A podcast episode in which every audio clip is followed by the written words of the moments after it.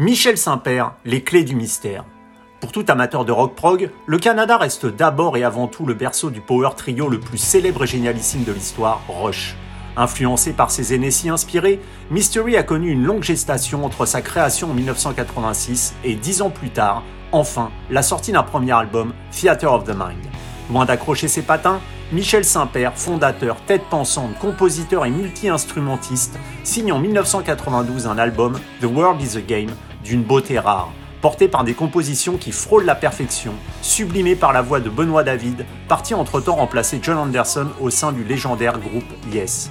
C'est assis derrière la console de son studio d'enregistrement, en plein mixage d'un nouvel opus, que Michel Saint-Père s'accorde une pause pour lever le mystère sur ce Redemption prévu au printemps 2023. Attache ta tuque, Mystery va décoiffer. Une interview signée Agent d'entretien. Michel Saint-Père, bonjour. Salut. Ça va Michel? Ça va très bien et toi? Ouais, ça va. Alors Michel, ma première question, euh, j'ai vu que donc tu as fondé euh, Mystery en, en 1986, sorti un, un premier euh, mini CD en, en 92, je crois, puis il a fallu attendre quand même 96 euh, pour qu'un premier album voit enfin le jour. Pour quelle raison il a t'as nécessité une, une, telle gestation dans, dans, dans ce projet avant que ne sorte l'album Theater of the Mind? Ben, ben, en fait, c'était à l'époque que tout était fait en analogue. Et puis tout était un petit peu plus compliqué là pour euh, pour enregistrer la musique et puis euh, les ressources aussi, euh, avoir les ressources pour le faire. J'avais fait le, le mini album en 92 et puis c'est sûr que trouver le temps avec les musiciens pour faire l'autre parce qu'à l'époque c'était juste vraiment un projet studio là, mm. c'était pas un groupe pour aller jouer en spectacle. Même si on a fait quelques spectacles, c'était pas le but d'avoir un groupe pour faire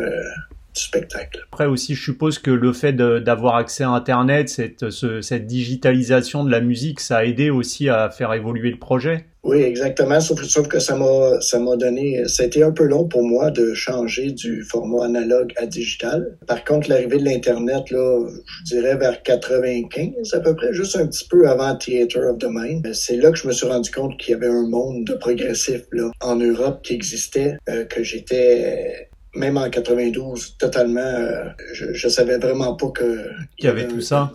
pour euh, mm -hmm. cette, cette musique-là. Je savais que la musique était populaire, mais qu'il y avait autant de groupes indépendants, des, des labels, des, des magazines. Euh, pour moi, c'était totalement inconnu jusqu'à temps que l'Internet arrive. Michel, au, départ, pour promouvoir Mystery, tu as créé ton propre euh, label, Unicorn Digital. Et oui. est-ce que c'était pour t'assurer une totale liberté pour tes albums, tout autant que justement, on le disait, pour exister à l'heure où, hormis euh, à cette époque, euh, déjà, les, hormis les grosses machines à cash, les labels, ils prenaient plus trop de risques en signant des groupes, surtout lorsqu'il s'agissait de prog? Oui, euh, c'était pas vraiment pour avoir de la liberté parce que c'était plus dans, dans, en fait que personne n'était intéressé à Mystery. Et puis euh, ça me prenait quelque chose pour promouvoir la musique. Fait que je me suis dit euh, au lieu d'attendre de trouver un, un contrat de disque qui viendra peut-être jamais, aussi bien le, créer soi-même. C'est sûr, on n'est jamais mieux servi que par soi-même. Et donc ça, ça t'a aidé aussi, je suppose, qu'il y a un son mystery. Donc euh, toi, vu que tu produis les albums, tu les conçois, tu les composes, c'était aussi une forme de pour aller jusqu'au bout du projet et d'aller en studio pour contrôler aussi toute cette partie sonore qui est l'identité même de, de Mystery. Euh, oui, oui, exactement. J'avais, j'avais quand même euh, une idée euh, assez bien fixe de qu'est-ce que j'avais le goût de faire, même si je, crois que ça a sûrement évolué au cours des années. Malgré que je viens de remixer l'album de 92 qui est sorti il y a quelques, quelques mois, on voit bien que c'était le, le mystery, tout était là, là. On voit aujourd'hui d'ailleurs, Michel, que des groupes pourtant à l'énorme notoriété, hein, je parle par exemple de Marion, euh, font appel au, au crowdfunding euh, et, qui, et ils établissent oui. là une relation très proche et privilégiée avec euh, leur fanbase. S'adapter oui. ou disparaître, c'est aussi la recette que doivent aujourd'hui appliquer la plupart des groupes à l'heure où la musique, elle se télécharge bien plus qu'elle ne se vend. Euh, non, nous, on fait pas de crowdfunding. Euh, pour pour l'instant, on, on, vend assez d'albums et il y a assez de, de, gens qui viennent voir nos spectacles pour qu'on puisse euh, euh survivre euh, avec les ventes d'albums. On a un distributeur en Europe qui est basé en Angleterre. Là. Et puis, nos albums se, se, vendent très bien. Là, et puis, à chaque année, ça grossit et ça grossit. Et euh, Michel, musicien, euh, on est toujours un petit peu de toutes ces influences, de tous ces groupes qui nous ont nourris au cours de notre adolescence, on va dire, agrémentés bien sûr de, de sa propre sensibilité. Alors, euh, tu as tes compatriotes au Canada qui sont un peu le l'icône du, du, rock progressif avec, avec Rush. Quels sont justement les groupes et les albums qui, toi, t'ont marqué? Parce que même si Mystery a sa propre identité, hein, qui est très claire avec un son, il y a quand même des ambiances et des approches mélodiques qui sont pas sans rappeler un peu euh, de Journey Parsi, de Marion, de Dream Theater ou même de Rush d'ailleurs euh, ben moi, en fait, je suis rentré dans, le rock progressif un petit peu sur le tard. Euh, quand on dit tard, c'est à la fin de l'adolescence. J'étais beaucoup plus attiré vers le ce qu'on appelait AOR, le Journey, Styx, Loverboy, April Wine, Triumph. Et puis le rock progressif était toujours faisait toujours partie de, de mon entourage parce que euh, au Québec, euh, il y avait quand même une, grosse scène progressive et puis même à la radio, là, euh, la radio de Montréal, c'était les groupes de rock progressif qui jouaient en boucle.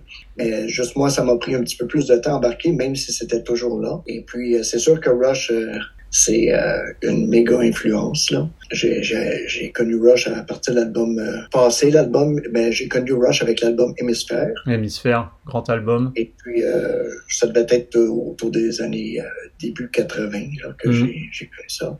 L'album était déjà sorti. Je pense qu'on était, on devait être rendu à peu près à Exit Stage Left là, quand je suis vraiment rentré, devenu fan de Rush. Rush, Saga, Marillion, bien sûr. Mhm. Marillion était une grande influence. Genesis, c'est ça a toujours été là, euh, mais je suis vraiment devenu un, fan de Genesis euh, sur le tard. Et j'ai commencé avec les albums de euh, Phil Collins, contrairement à d'autres. contrairement à d'autres qui ont commencé par Peter Gabriel. Oui, exactement. Et alors, Roche est aussi très dans la production, c'est très abouti, très fini, c'est assez incroyable pour un, un power trio. Dans la production des albums de Mystery, il semble qu'il y ait clairement un avant et un après euh, Beneath the Veil of Winterface, avec un passage justement de l'analogique au digital. Est-ce à partir de cet album que tu as vraiment trouvé euh, l'essence même du son Mystery? Euh, ben, je, je pourrais pas dire parce que en réalité on, on le cherche toujours. C'est, c'est quelque chose qui à chaque fois qu'on termine un album, euh, moi personnellement c'est sûr comme inquiet. Euh, je suis pas certain que c'est c'est c'est le son qu'il fallait, qu'on est allé au bout de qu'est-ce qu'on pouvait faire. Mais ça, c'est pas à nous de juger ça au, bout du compte. C'est c'est les fans qui, qui, achètent les albums qui peuvent le dire plus que nous. Mais c'est sûr que le fait d'arriver euh, en ordinateur, ça, ça, a tout changé. Mais je pense que ma base d'avoir enregistré euh, deux albums en analogue euh, sur des tapes et puis d'être obligé de, de donner le meilleur du, de chaque musicien parce que un, un, quand on était sur, euh, sur Bobine, si tu fais un solo de guitare, puis tu veux le recommencer, mais celui que tu avais, il est parti, il n'existe plus. Ça, ça donne une autre approche à l'enregistrement qu'aujourd'hui, on peut faire 52 euh, solos de guitare, puis choisir le meilleur ou des parties de, chacun, et puis de monter c'est sûr que ça forme un petit peu le, musicien peut-être différent des musiciens d'aujourd'hui. Le côté digital permet aujourd'hui l'erreur, c'est-à-dire qu'on peut faire un solo et puis prendre des boucles et prendre ce qu'on aime et en fait faire 10 solos pour en faire un seul. On perd un peu cette instantanéité, ce côté un peu qui avait de live qui, qui existait dans le studio, qui a plus du tout aujourd'hui. Toi qui es guitariste et qui fais tes solos, comment, quelle est ton approche du solo? Est-ce que c'est quelque chose que tu réfléchis vraiment en amont, note à note, ou est-ce que c'est quelque chose sur lequel tu laisses une part d'improvisation? Euh, les deux, les deux mélangés. Les solos sont souvent composés. Euh, euh, ça peut me prendre plusieurs jours pour faire un solo jusqu'à temps que je sois satisfait. Du moment que j'ai l'idée de la direction que va prendre un solo, je peux en enregistrer maintenant avec le digital 25-30 solos, un en arrière de l'autre, où je me laisse vraiment aller avec la musique. Et puis après ça, j'écoute chaque solo un par un. Et puis euh, j'enlève ceux qui sont pas bons parce qu'il y a toujours des, des, petits accros ici et là. Que ce soit des accros de, de cordes ouvertes qui résonnent. C'est pas des vraies erreurs que live les gens pourraient percevoir, mais euh, en studio ça, ça passe pas. Fait que ça nous permet de, de me laisser aller dans l'enregistrement, de choisir les meilleurs bouts là, plutôt que de me concentrer puis de, de jouer carré si on, si on, on, pourrait dire. Je prends la même approche aussi euh, quand Jean vient enregistrer les vocales. Euh, souvent, on va faire euh, plusieurs takes où c'est que je vais lui montrer la mélodie qu'il faut qu'il chante. On essaie deux, trois takes et puis à un moment donné, je vais lui dire OK, là, vas-y on va en faire deux, trois. Un coup, tu connais bien la chanson, laisse-toi aller, fais n'importe quoi, n'aie pas peur de faire des erreurs, puis on va prendre ce qui est cool. Puis hmm. souvent, euh, souvent il y a des erreurs qui sont vraiment magiques. Là. Quelque chose qu'on n'aurait pas fait si on n'avait pas pris le temps de d'improviser euh, ces, ces, ces parties-là. Parfois, de l'erreur naît la perfection, alors. Euh, exactement, exactement. Et alors, ou, des idées qu'on n'aurait pas osé euh, essayer. Pousser plus loin, c'est comme dans le solo, c'est-à-dire que tu peux pousser, tu sais que tu peux revenir en arrière. Et alors moi, euh, Michel, je suis tombé donc sous le charme vraiment de Mystery avec cet album que je trouve magnifique, magique, envoûtant, qui est The World Is a Game, qui est un incroyable album. Est-ce que tu peux m'en dire un peu plus sur justement la genèse de cet album, comment il est né, cette histoire que tu racontes Pour The, World Is a Game, ben en fait, rendu à The World Is a Game, euh, Benoît David était déjà rendu dans Yes. Mhm. Le groupe était toujours pas un groupe pour faire de la tournée. Donc, euh, c'est pour ça que j'avais engagé des musiciens pour faire cet album-là. Antoine Fafard à la basse, euh, Nick DiVirgilio à la batterie.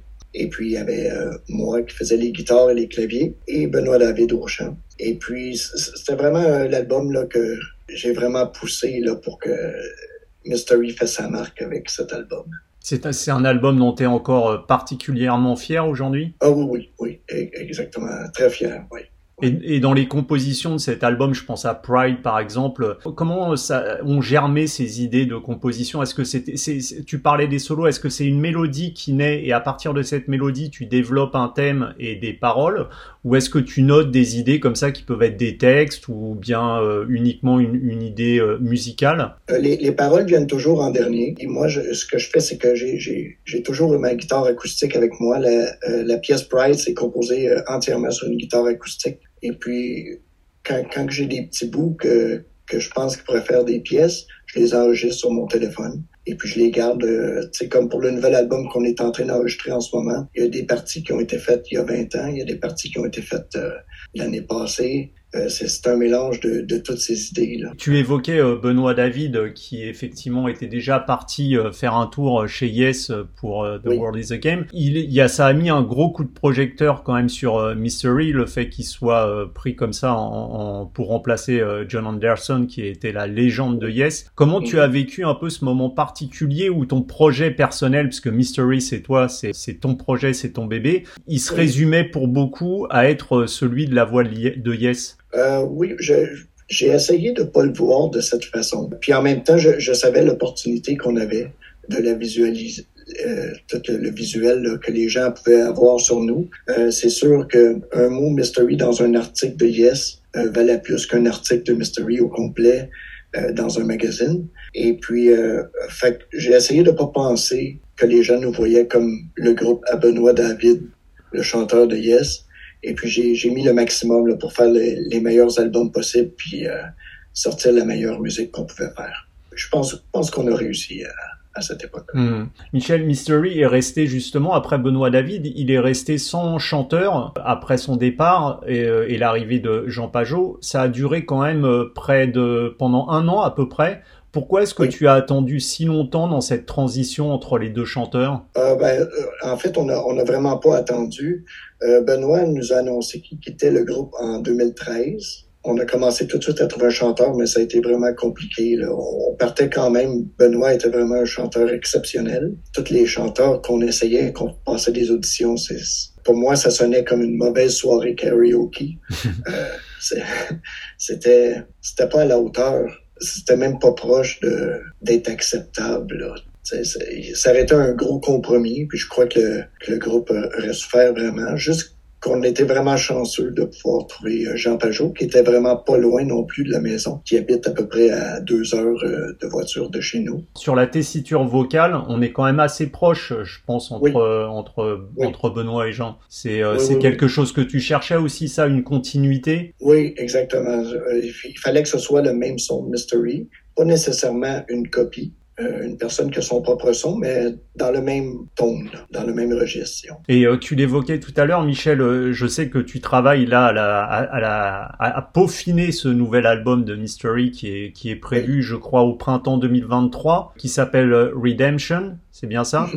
Et donc on a pu, j'ai pu écouter un premier extrait euh, Behind the Mirror. Est-ce que tu peux nous en dire un peu plus justement ce qui se cache derrière le miroir de ce de ce nouvel album? Euh, Ben l'album devrait avoir euh, au moins 70 minutes de musique, peut-être un petit peu plus. Et puis je pense que c'est la suite logique de Delusion Rain et Lies and Butterflies. Euh, c'est où ce qu'on est rendu en ce moment. J'espère que les, les fans vont l'aimer. Je pense qu'ils vont l'aimer. Euh, le, feeling que le groupe a en ce moment à l'enregistrer est vraiment euh, un bon feeling. Et tu en es où clairement là au niveau du processus, au mixage il, euh? reste, il reste quelques petits détails à enregistrer, quelques parties vocales, quelques petits solos de guitare, ici et là, des claviers. Mais en, même temps, je suis déjà rentré dans le mix. Là. Je suis en train de le mixer euh, parce qu'on est assez avancé pour pouvoir mixer l'album. Et tu me dis 70 minutes, ça va être des morceaux assez longs, disons classiques du format euh, rock prog avec des morceaux de plus de 10 minutes. Ah oui, il va y avoir une coupe de pièces de plus de 10 minutes. Et puis la, la moyenne des autres pièces, ça, ça roule à 7 7 minutes à peu près. Et alors, est-ce qu'on peut espérer, parce que j'ai vu que vous vous tourniez quand même, mais rarement en France, et alors presque jamais en, à Paris, est-ce qu'on peut espérer un jour euh, voir justement euh, Mystery sur scène, euh, peut-être sur une scène parisienne? Ben, C'est sûr que pour nous, je ne sais pas si vous êtes au courant, mais on a un Parisien dans le groupe, Sylvain Moineau, qui est né à Paris et qui vit au Canada maintenant. pour nous, c'est sûr qu'on aimerait beaucoup visiter Paris et aller jouer à Paris. Euh, cependant, jusqu'à date, les étoiles ne, sont, ne se sont pas placées pour qu'on puisse y aller. Euh, c'est des, quand on va en tournée, c'est souvent des petites tournées de deux, deux semaines et demie, deux semaines. Et puis, euh, il faut tout faire concorder pour avoir une date à Paris. Puis à date, ça n'a tout simplement pas fonctionné. C'est pas qu'on peut pas y aller. Euh, on aimerait vraiment jouer, même plus en France. On arrive la France, on a joué le mois passé chez Paulette. Chez Paulette. Mmh. C'était vraiment fantastique. Euh, on, on, a eu beaucoup de plaisir euh, là-bas. On va croiser les doigts alors pour que Redemption euh, puisse puisse venir jusqu'à Paris. Tu et tu, tu évoquais tout à l'heure Michel euh, euh Rain euh, qui était qui est sorti en, 2015 je crois et qui mhm. est euh, le morceau éponyme est quand même assez fataliste contrairement à la majorité de tes textes. Est-ce que le message que tu voulais faire passer dans ce morceau c'est c'est justement que malheureusement il est un peu utopique de penser qu'en tant qu'individu on peut on peut influer sur notre société? C'était ça le message? C'est le message qui est passé dans la pièce. Par contre, c'est un peu un, message euh, qui, parlait de bien que la pièce était faite avant la pandémie, c'est un peu euh, anti-complotiste euh, et les, théories du complot et tout ça. Et c'est pour montrer que même ces gens qui veulent changer les choses ne pourront pas changer les choses quand même, euh, qu'il y, y a un certain un certain ordre qui, qui doit être suivi et puis euh, qu'on n'a pas le contrôle dessus, euh, peu importe de quel côté tu es euh, de tes croyances. Là. Et alors, je vois derrière toi, accroché au mur, au moins trois magnifiques Gibson, trois magnifiques Les Paul. Est-ce que ce sont les, mais il y en a quatre même.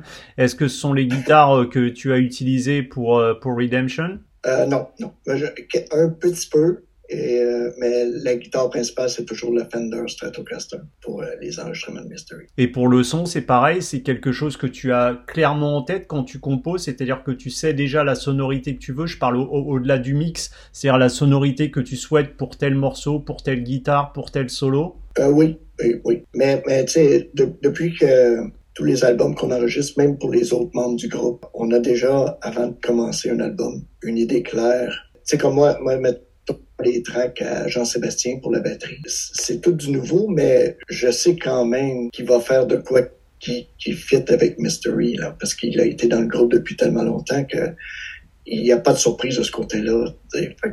On a déjà un son, quand on se met tous ensemble, qui fait le son de Mystery. Là. Même si on essaie de changer un petit peu ici et là, prendre une guitare différente de temps en temps, la base de Mystery, c'est les, six membres ensemble. Eh bien, Michel, euh, merci beaucoup pour cette interview et puis j'espère on va croiser les doigts à très bientôt en France. Oui, oui, on espère y retourner. Euh, en fait, on retourne en Europe en avril, avril 2023. Je ne sais pas s'il va y avoir une date en France à ce moment-là. Euh, sinon, on va y retourner, c'est sûr, à l'automne et peut-être durant l'été aussi dans certains festivals.